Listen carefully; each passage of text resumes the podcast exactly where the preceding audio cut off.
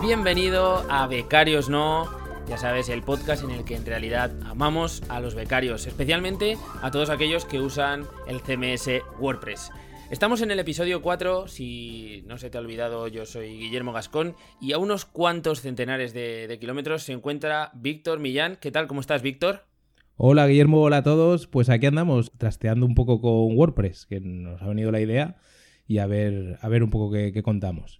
Bueno, una de las plataformas sobre las que se construyen muchísimas, muchísimas webs que, vemos prácticamente con, cada eh, clic que realizamos en el navegador de, nuestro ordenador. ¿Y por qué? ¿Por qué se utiliza WordPress? Precisamente porque es uno de los CMS más sencillos de configurar, más sencillos de utilizar y con los que conseguimos un aspecto de, de una web profesional con unos simples clics. Así es como nos lo prometen, ¿no? Sí, eh, eh, la gente, esto ya lo sabrá mucha gente, pero bueno, hay que diferenciar entre el WordPress, digamos, que estaba más en boga hace unos años, el que era para abrir blogs, que era, digamos, había una batalla ahí entre Blogspot y WordPress, y WordPress ahora mismo lo que es es un CMS, un gestor de contenidos al más alto nivel, hasta el punto que hay eh, medios online que utilizan WordPress como, como herramienta básica, vaya, pero medios que, no os podéis imaginar a nivel de, páginas que estéis leyendo y están construidas sobre, sobre algo tan básico y tan complejo a la vez como, como WordPress. Sí, los desarrollos en, WordPress están a la orden del día y lo que empezó siendo como una herramienta de, blogging, porque no deja de ser eso, un, editor de contenido y un, un gestor de contenido, ha pivotado en 300 60 grados para dar una serie de recursos brutales como puede ser montar una tienda online, como puede ser montar un gestor de reservas, eh, bueno, de todo. miles y miles de, utilidades y cada día muchas más. Pero hoy Sí, vamos, Víctor, a, un poco acercar esos primeros eh, pasos que, se tienen con esta herramienta, como puede ser eh, el CMS de WordPress. Y no solamente eso, sino vamos a incidir en aquellos errores que tenemos siempre cuando nos empezamos a dar de bruces con, WordPress. Y, son errores bastante graves que van a hacer que el resto del proyecto pues quede un poquito tocado si no los tenemos en cuenta desde el principio. Sí, los errores que tú y yo hemos cometido mil y una veces, o bueno, sobre todo una por lo menos lo hemos cometido hasta que, que nos dimos cuenta porque empezamos a usar WordPress hace muchos años y sobre todo, lo, yo creo que lo queremos enfocar un poco. Vamos a dar 10 consejos o 10 errores que nosotros hemos cometido al principio, eh, desde el punto de enfocado sobre todo a, los, a las webs centradas en contenido, ¿no? Enfocadas más a SEO, que, puede ser lo que puede interesar a alguien desde el punto de vista periodístico y también desde el punto de vista marketing, a nivel de, pues, más de marketing de contenidos, etcétera, ¿no? Más, más así. No nos vamos a meter con rollos de e-commerce y demás porque no, no, estamos para eso. saldrían varios podcasts. Entonces vámonos a, la parte sencilla que es el, uso original de WordPress como gestor de, contenidos. Sí, pero antes, Guillermo, que mm, para introducir el tema, ¿te acuerdas que estuvimos hablando con el chico este, con Ramón? Eh, Ramón, sí, sí, sí, sí, sí. Que al final, pues bueno, en becarios no, eh, hemos acabado contratando un becario para que nos haga las cortinillas y esas historias. Nos ha preparado una que está chula. Si quieres, lo, usamos de transición para, darle ya con el primer consejo. hay que empezar a, dar ejemplo, ¿no? Y bueno, pues dejar que los becarios se, metan desde el primer día a, tocar cosas en, WordPress y en este caso en el podcast. Y a explotar becarios también. También, porque es gratis, ¿no? Esto. Claro, esto sí, ah. a Ramón de momento hemos quedado en que de momento no le pagamos, pero le damos mucha visibilidad. Exacto.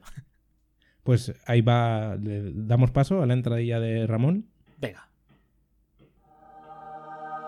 10 consejos que te harán ser más feliz en la vida. No, espera, esto no era. Quería decir.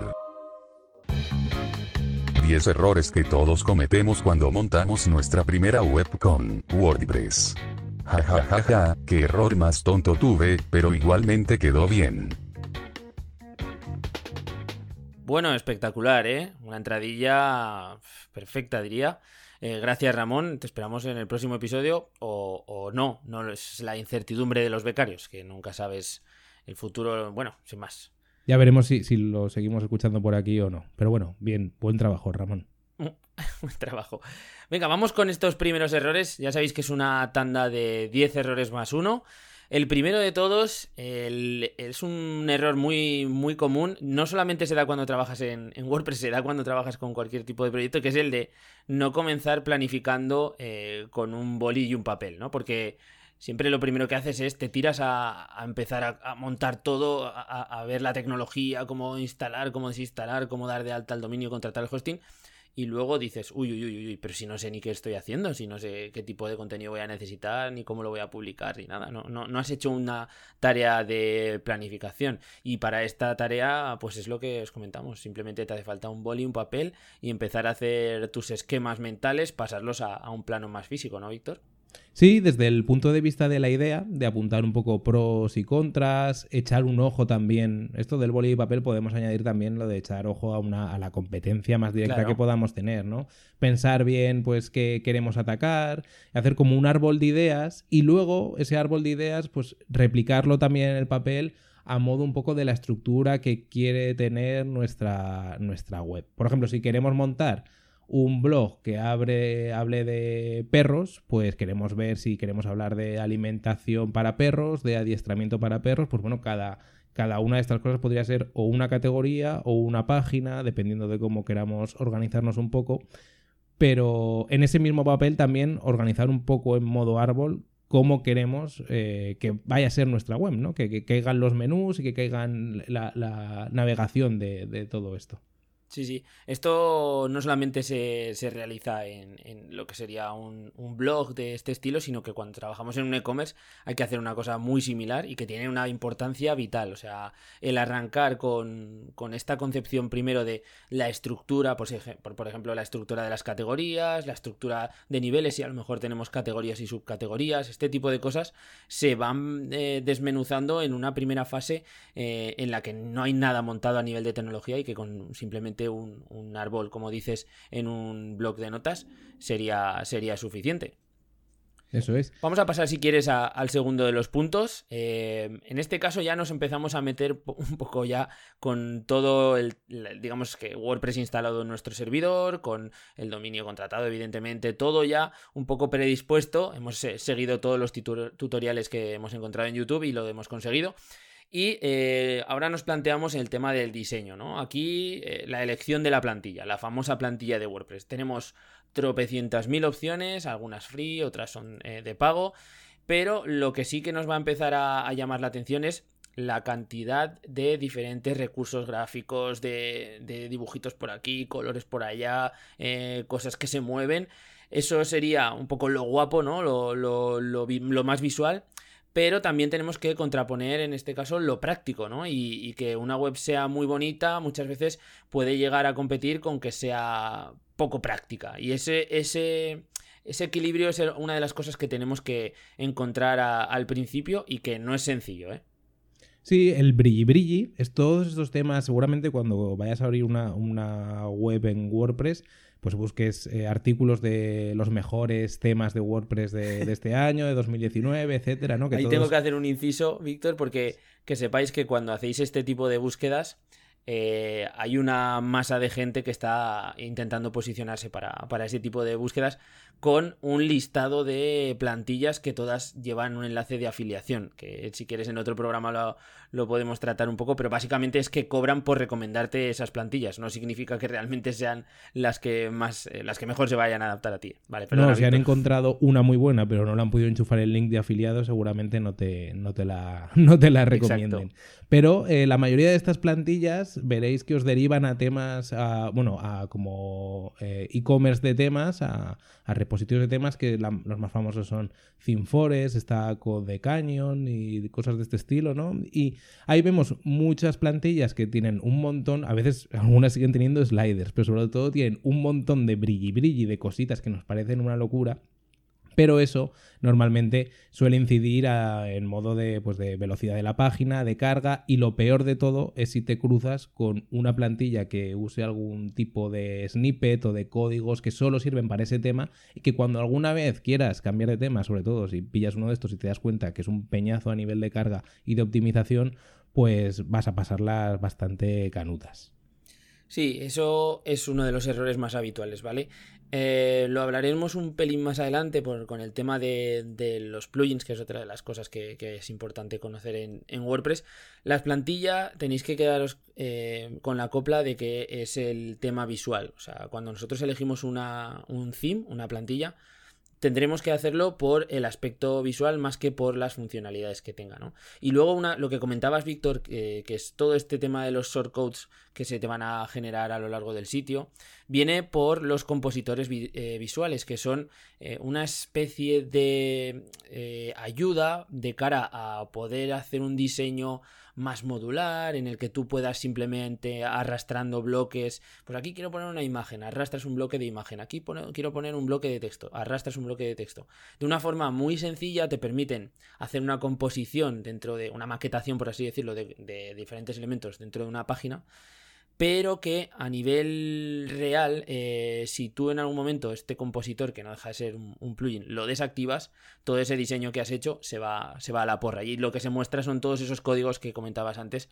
Eh, que no sirven para nada. Entonces, en el momento que tú quieres cambiar de plantilla, ¡pum! Desastre, desastre al canto.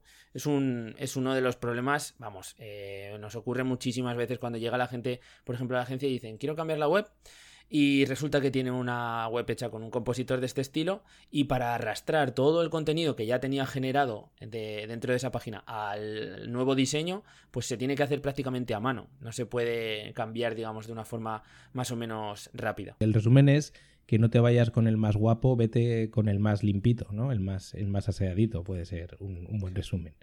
Sí, sobre todo para empezar, ¿eh? Sobre todo cuando nosotros no sabemos prácticamente nada sobre WordPress. Mi recomendación es, ves a un diseño que, o ves a una plantilla que lo que te muestre sea lo que hay, ¿vale? Que el diseño que tú ves en la, en la demo, que suelen, suelen mostrarte, sea lo que tú vayas a tener en tu propio sitio y te aseguras que no vas a encontrarte sorpresas. Y por concretar y acabaría este tema, yo creo que podemos nombrar tres o cuatro temas que pueden acudir.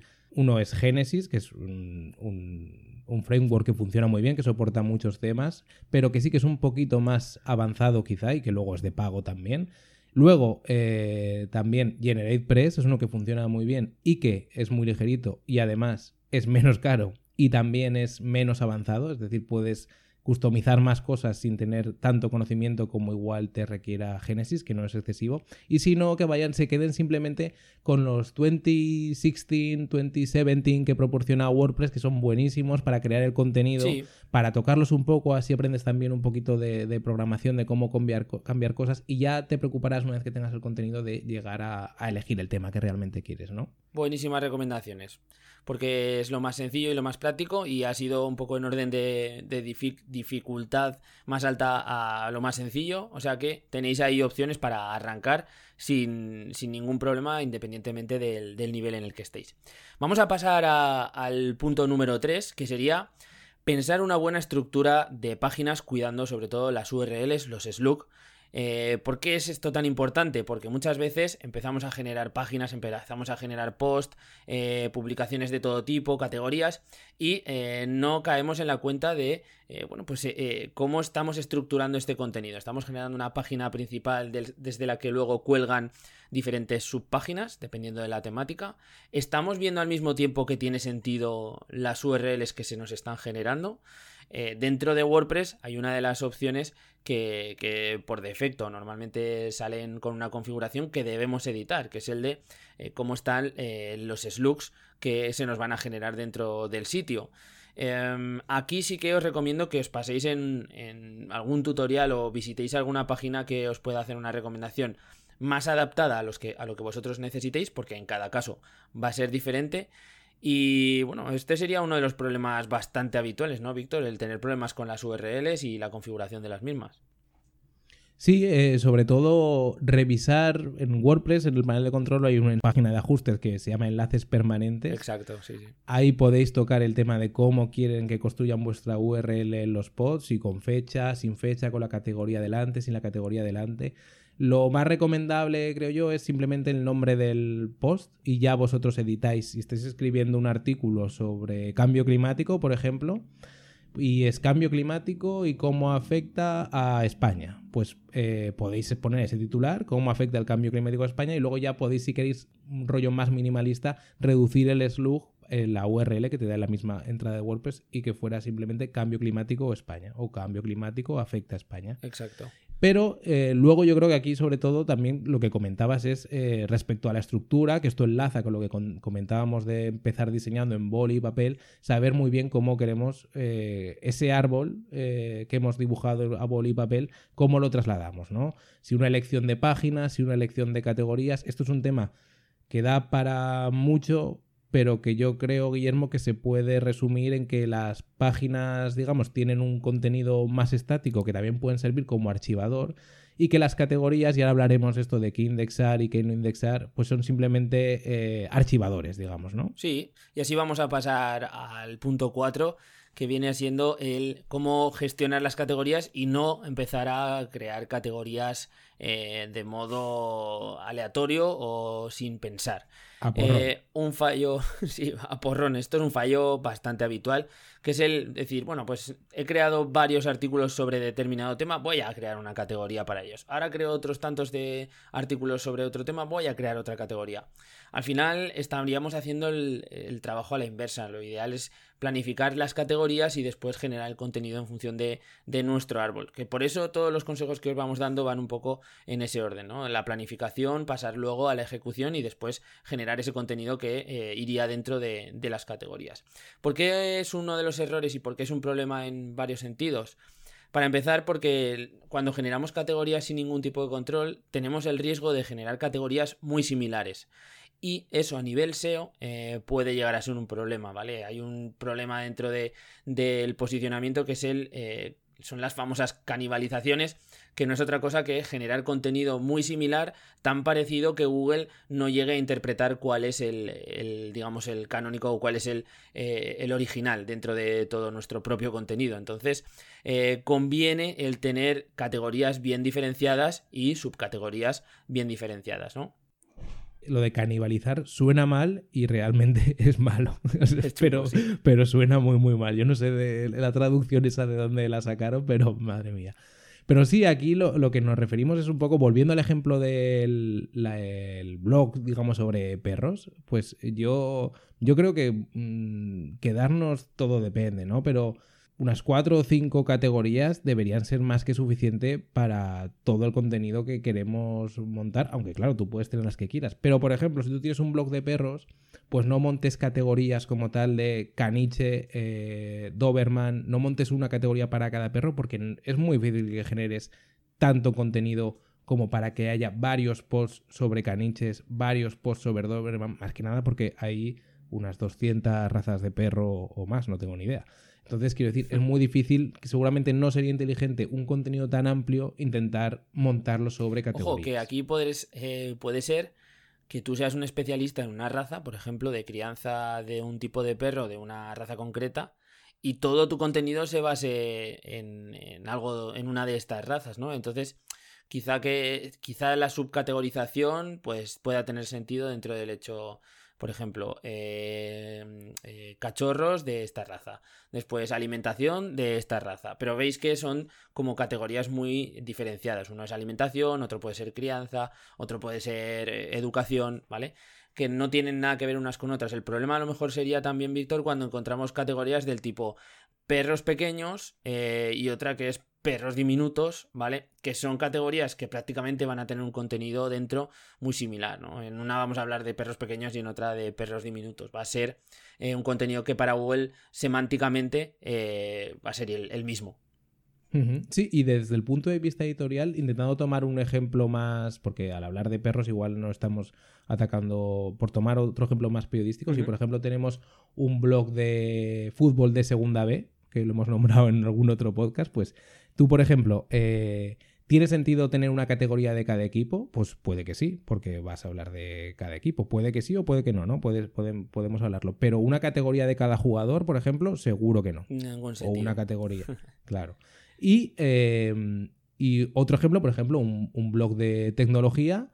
Eh, ¿Tiene sentido o tendría sentido desde el punto de vista también editorial y jerarquizante, por ejemplo, una categoría que fuera Apple para todas las noticias de Apple que entraran ahí?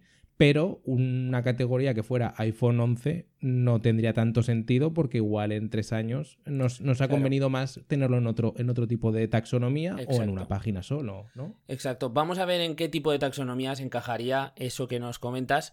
En este caso serían las etiquetas, ¿no? Nuestra recomendación es que estas, eh, digamos, estas taxonomías, estas agrupaciones tan concisas de, contenido, normalmente la recomendación dentro de WordPress es generarla dentro de etiquetas. Cuidado, porque aquí tenemos uno de los principales errores eh, que se cometen cuando trabajamos con, con WordPress. Se suele asociar etiquetas a palabras clave. Oímos campanas sobre que las palabras clave tienen algo que ver con el SEO, que son importantes, tal, y vemos que eh, WordPress nos ofrece un espacio para colocar palabras clave o etiquetas. Eh, pues mucho cuidado porque todas estas palabras que coloquemos dentro del espacio de etiquetado, dentro de cada publicación de WordPress, por ejemplo, eh, van a generar una URL independiente que puede hacer que tengamos al final de, de, un mes, pues 300 o 400 URLs, aunque simplemente hayamos publicado 10 entradas del blog, porque si hemos metido muchas etiquetas, pues es algo que se va multiplicando. ¿Cuál es el problema real de todo esto? Google lo que no quiere es entrar en tu web y que haya un montón de URLs que no tienen apenas contenido, ¿vale? Esto es lo que Google eh, denomina contenido de baja calidad y, o thin content y que quiere que tú evites. Entonces, quiere que tú Google en tu propia página tengas solamente URLs con contenido atractivo y que sea útil para el usuario para que no le hagas perder el tiempo a las arañas de Google que rastrean tu sitio. Vale, vamos a hacer una serie de configuraciones dentro de, WordPress trabajando a través de un plugin de SEO, que ya hablaremos en el siguiente punto. ¿Para qué? Para evitar que este tipo de etiquetas, este tipo de URLs, sean rastreadas por Google y tengamos esto, suframos estos problemas. Víctor, no sé si tú has utilizado las etiquetas alguna vez y si te has encontrado algún problemilla con ellas. Yo, he utilizado las etiquetas fundamentalmente mal. Eh, cuando, era, cuando era más joven. Ahora em, sí que trabajo en algún proyecto que las sigue usando, pero habrá unas 20 en total. Y porque son etiquetas que luego edito la página de la etiqueta y llevan texto para intentar eh, indexar también como, como si fuera, digamos, un modo de categoría. que no sé si está del todo bien hecho o no, tú me sabrás decir, aprovecho para pedirte consejo. Pero pero así, algunas sí que me han rankeado guay metiendo un texto guapo en la descripción de la, del tag, de la etiqueta, vaya. Y luego de que cuelguen, digamos, a modo de loop, de, de, rol, de, blog, las entradas que están bajo esa etiqueta. Son para, sobre todo, mm, para hechos, digamos, puntuales que no merecen quizá tanto, o cosas más pequeñas que no merecen ser una categoría desde el punto de vista editorial, pero sí que tienen un volumen de búsquedas y que atacándolo desde ahí a mí en algún lado me, ha funcionado. Sí. Pero eso, no más de 20. Una anécdota con este tema, bueno, una anécdota y un ejemplo. Eh, un portal muy conocido que utiliza el etiquetado y lo utiliza muy bien es el portal de lecturas que bueno, no es un portal que consulte. nuestra, nuestra lectura favorita. no es un portal que consulte habitualmente, pero como, como ejemplo en este caso eh, lo hace muy bien, porque es un, es un portal en el que se habla un poco de, de todo este sector un poco más amarillo y que cada persona que mencionan de, está etiquetada, ¿vale? Y que genera una, una página propia que no deja de ser pues eso, una agrupación de todas estas publicaciones que lo están mencionando, pero además incluye la biografía de esa persona. Entonces, eh, pues rankean muy bien para, para, el nombre de esta persona, los últimos hechos, está muy muy bien trabajado. Y luego hace poco escuchaba en, creo que en otro podcast, que en algunos medios ingleses eh, tienen hasta dos personas trabajando exclusivamente para gestionar las etiquetas dentro de los medios. Entonces, para que veáis eh, la cantidad de trabajo y esfuerzo que, hace falta para gestionar esto de forma correcta. O sea que muchas veces es mejor dejar incluso de usarlas, no usar etiquetas, dejar simplemente la categorización o la agrupación de los contenidos en, en categorías y pasar de las etiquetas porque nos pueden generar más problemas que, beneficio, ¿no? Eh, todo esto, vamos al punto 6 porque es lo que comentábamos antes, temas de indexación. Os decía, no nos interesa indexar las etiquetas. ¿Qué es indexar? Bueno, pues indexar es eh, meter nuestras URLs en los índices de Google, así dicho a lo bruto. ¿Cómo hacemos esto? Pues bueno, simplemente publicando una nueva publicación dentro de WordPress, una página nueva, una entrada nueva, estamos, eh, si nuestra web es accesible, estamos diciendo a Google que puede coger esa URL y meterla dentro de su índice para que pueda ser consultada a través de una búsqueda desde, desde Google. ¿Por qué es importante el controlar la indexación? Porque si nosotros volcamos demasiadas URLs a Google que no tienen importancia y que tienen baja calidad, contenido escaso o contenido repetido, Google termina de alguna forma penalizándonos, eh, digamos, eh, por el hecho de que estamos volcando contenido de forma excesiva y de bajo valor, ¿vale? Todo esto nos ocurre con lo que os comentábamos antes, las taxonomías como las categorías, etiquetas sin control, pues se vierten al índice de Google y Google nos termina dando una colleja. Esto podemos controlarlo con plugins de SEO como puede ser el Yoast, que es famosísimo, o ahora está trabajándose mucho también con Rank Math. Son plugins que podéis instalar en, WordPress y configurar pues, a través de algún tutorial. Aquí el error, digamos, de Dumi, que también eh, cometimos nosotros, el error de novato, es un poco pretender indexar todo y a través de estos eh, plugins lo que podemos hacer es decir, eh, ¿conviene que, que indexen, por ejemplo, las categorías? Pues si las vamos a trabajar, como estábamos comentando antes y como hace muy bien nuestro medio de referencia lecturas, sí. Si no las vamos a trabajar, eh, no. Y además es que hay algo también importante y es que siempre hay tiempo para indexar esas categorías. Es decir, tú puedes estar trabajando con categorías, puedes escribir, volvemos al ejemplo de antes, sobre segunda B y eh, usar las categorías, digo, perdón, las, etiquetas, para las etiquetas para nombrar o, citar allí a los jugadores, recogerlos a modos de archivo interno que pueden funcionarte bien en un blog de ese tipo, porque al final tú clicarás, te saldrán, eh, te puede salir todas las noticias que ha salido ese jugador, incluso si cambia de equipo se mantiene esa etiqueta como referencia al jugador y no a su equipo.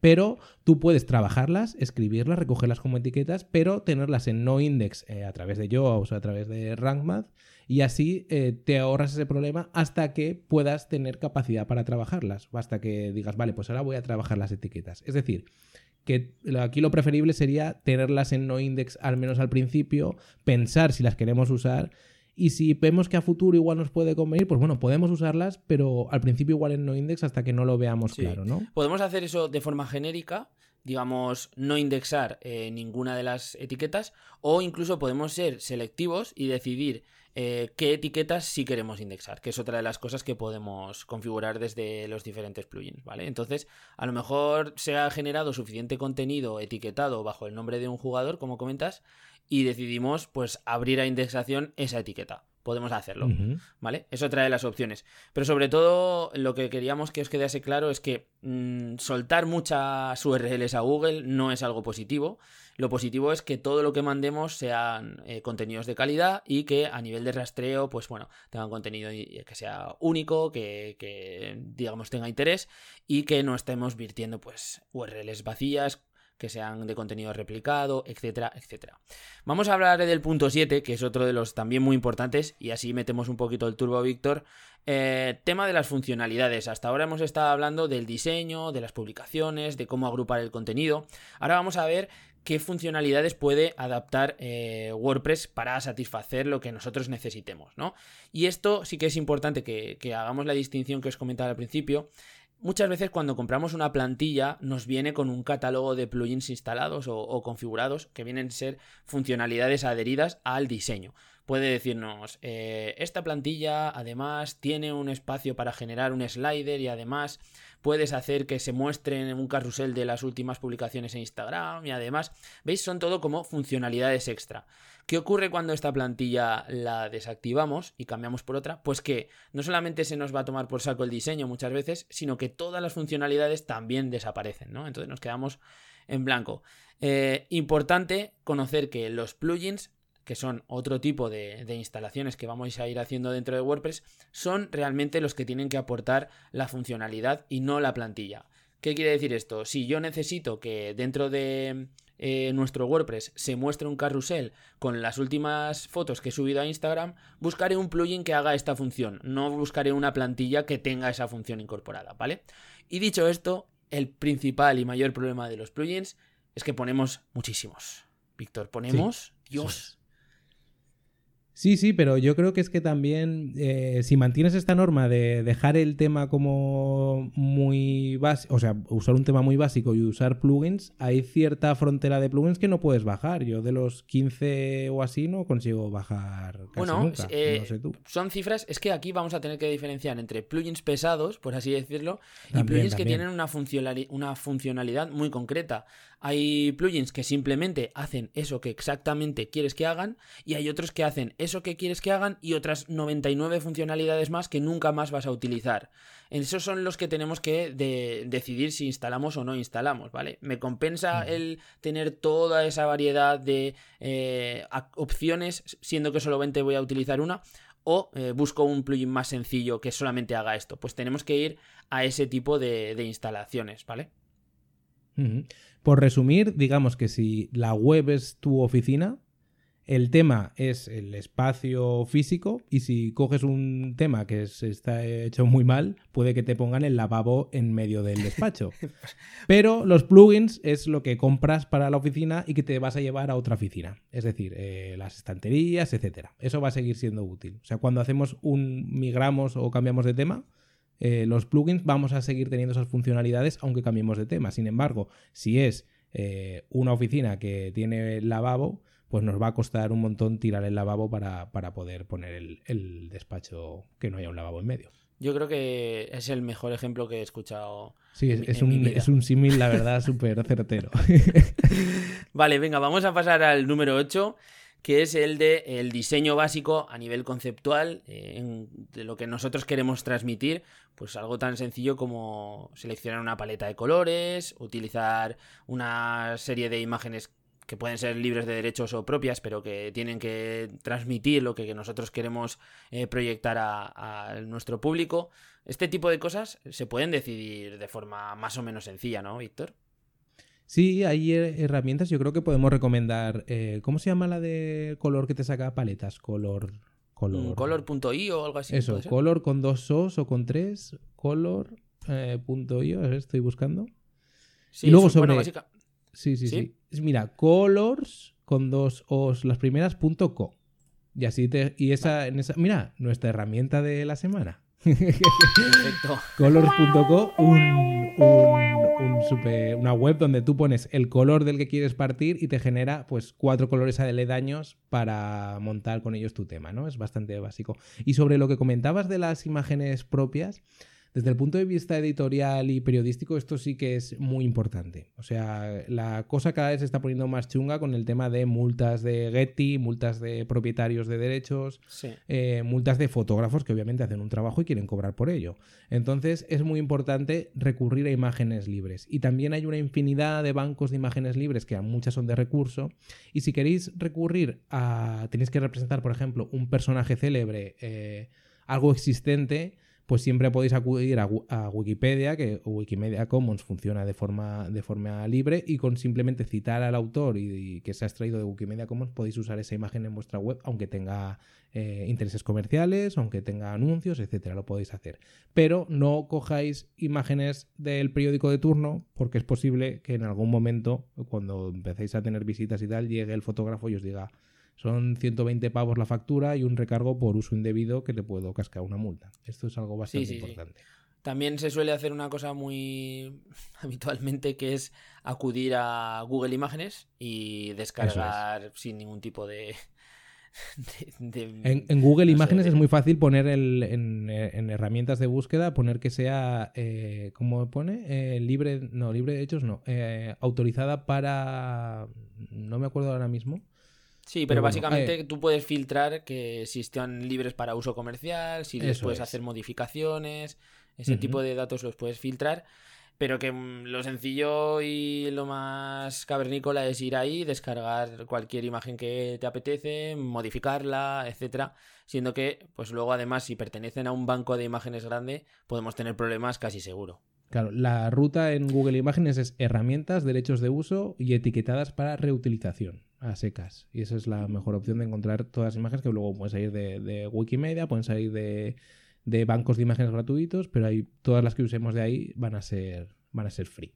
Sí, ya iremos recomendando, Víctor, también eh, bancos de imágenes eh, porque hay un montón y la verdad que cada vez hay imágenes de, mayor calidad y más chulas, ¿vale? Ya, ya lo iremos comentando en próximos episodios, porque ahora vamos a hablar de el marketing de redes, eh, cómo está el tema de gestionar las redes sociales cuando vamos a arrancar un proyecto. Eh, pues ese primer acercamiento a, a encontrar nuestro perfil social más adecuado, si a lo mejor tenemos que estar en Instagram o si a lo mejor tenemos que estar en Twitter o si tenemos que estar en todas y sobre todo pues reservar nuestros nombres, ¿no? Ver si nuestro perfil con la marca que hemos lanzado o con nuestro nombre digamos adaptado está libre para seleccionar dentro de estas redes, que suele ser un problema bastante habitual, el venga ya tengo todo seleccionado y compro el dominio tal y luego voy a la red eh, de turno y digo, pero si está todo pillado, si mi nombre no lo puedo poner ni con una barra baja, ni con una alta, ni con una media. Sí, se pueden jugar con cambios como eso, como las barra bajas famosas o etcétera, pero es importante porque hay, Internet está ya tan trillado muchas veces, sobre todo si el nombre que nos viene a la cabeza nos parece que es bueno, seguramente es porque a alguien ya se le ha ocurrido que es bueno antes. Entonces, echar un ojo antes de empezar con todo, ver que pueda tener, es un nombre que no está tampoco, que, que no pertenezca a ninguna empresa, ni nos puedan vincular con alguna empresa o algo así, y eh, luego, respecto al marketing de, digamos, eh, de redes, esto muy brevemente, porque lo podemos dedicar un podcast incluso, es eh, avanzar en preparar un sistema de newsletter y una newsletter que sea óptima para captar suscriptores y captar una, una base de datos de gente que esté interesada en lo que estemos publicando. Esto lo vamos a hablar detenidamente porque es un básico. Al final estamos volcando nuestra audiencia en diferentes canales, como pueden ser las redes sociales, sobre las que no tenemos el control.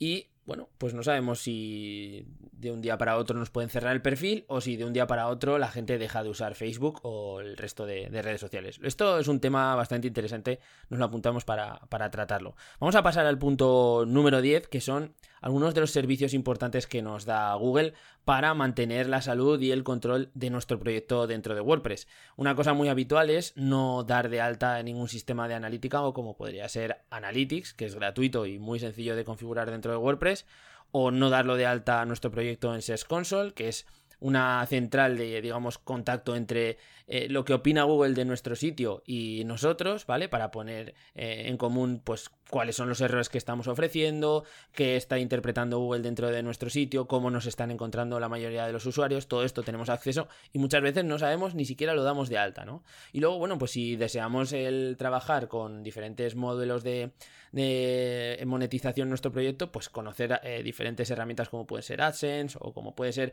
otro tipo de eh, afiliación, etcétera, que puedan empezar a meter los recursos económicos dentro de nuestro sitio. Es un error muy básico de alguien que parte desde auténticamente cero, que es no dar de alta, sobre todo en Ser Console y en Analytics, ¿no? Porque si no estás eh, ciego a nivel de, ver qué está indexando Google, qué problemas de indexación tiene y saber sobre todo quién te visita, ¿no? No podemos, en WordPress podemos encontrar eh, plugins o opciones para ver las visitas que tenemos, pero lo que manda realmente, y sobre todo porque, porque está más consolidado y porque puede ser un referente a la hora de mostrar datos y de analizar mucho mejor, es, es Analytics. Y yo creo, Guillermo, que, podemos dar por cerrado con el bonus, con uno más. Sí. El bonus, el número 11, esto se sale fuera ya de todo lo que es la tecnología WordPress, pero es muy importante, que es el saber que lo primero y lo que tiene que enfocarnos cuando lanzamos un proyecto es el trabajar en un contenido de calidad y tener buen material para poder arrancar. No podemos eh, montar todo un proyecto a nivel tecnológico con WordPress, con todas las funcionalidades perfectas, todo va genial, y luego resulta que tengo una entrada publicada y que publicaré otra dentro de dos meses. No tiene mucho sentido, ¿no? Al final, eh, la gente si nos va a visitar es por el contenido que estamos generando, o sea que preocúpate en cierto modo en tener, vale, ok, la parte técnica, WordPress funciona bien, da bien acceso a tanto a los robots como a, los usuarios y además estamos metiendo contenido que es lo que realmente hemos venido a hacer dentro de, WordPress, ¿no? Sí, y sobre todo yo creo que un error que yo he cometido mil veces eh, es estar muy obsesionado con el diseño, porque al final tiene una parte visual que a ti te mola una pasada y esto va a colación de lo que comentábamos antes de los temas eh, del brilli brilli contra los temas prácticos, los temas más blanquitos y más aseados. Y es que te obsesionas, por ejemplo, con que el footer quede perfecto, con que el widget que muestra los relacionados esté perfecto y no estás dedicando eh, horas a, escribir o a publicar tus podcasts, tu, mover tus vídeos en YouTube o sea el contenido que muevas, ¿no? Y además es que este tipo de cosas a nivel de tocar diseño en WordPress, sobre todo si no estás muy ducho en el tema, son cosas que te pones a tocar te obsesionan y te puedes te puede ir el tiempo hasta que des con el problema de lo que quieres tocar, que seguramente sea una nimiedad, una, una pasada de tiempo. Y sin embargo, en ese rato seguramente ya habrías podido escribir alguna entrada en un post o tocar algo, etcétera, etcétera. ¿no? Algo mucho más práctico y cuando ya tengas tiempo y tengas contenido, pues ya te preocuparás de esa cosita pequeña. Lo importante es que la plataforma, la web funcione, sea útil, sea práctica, sea eh, visualmente bastante óptima para el, para el usuario y que el contenido sea bueno. Y ya está. No, no hay mucho más que, sí, hablar. Parece sencillo, ¿verdad?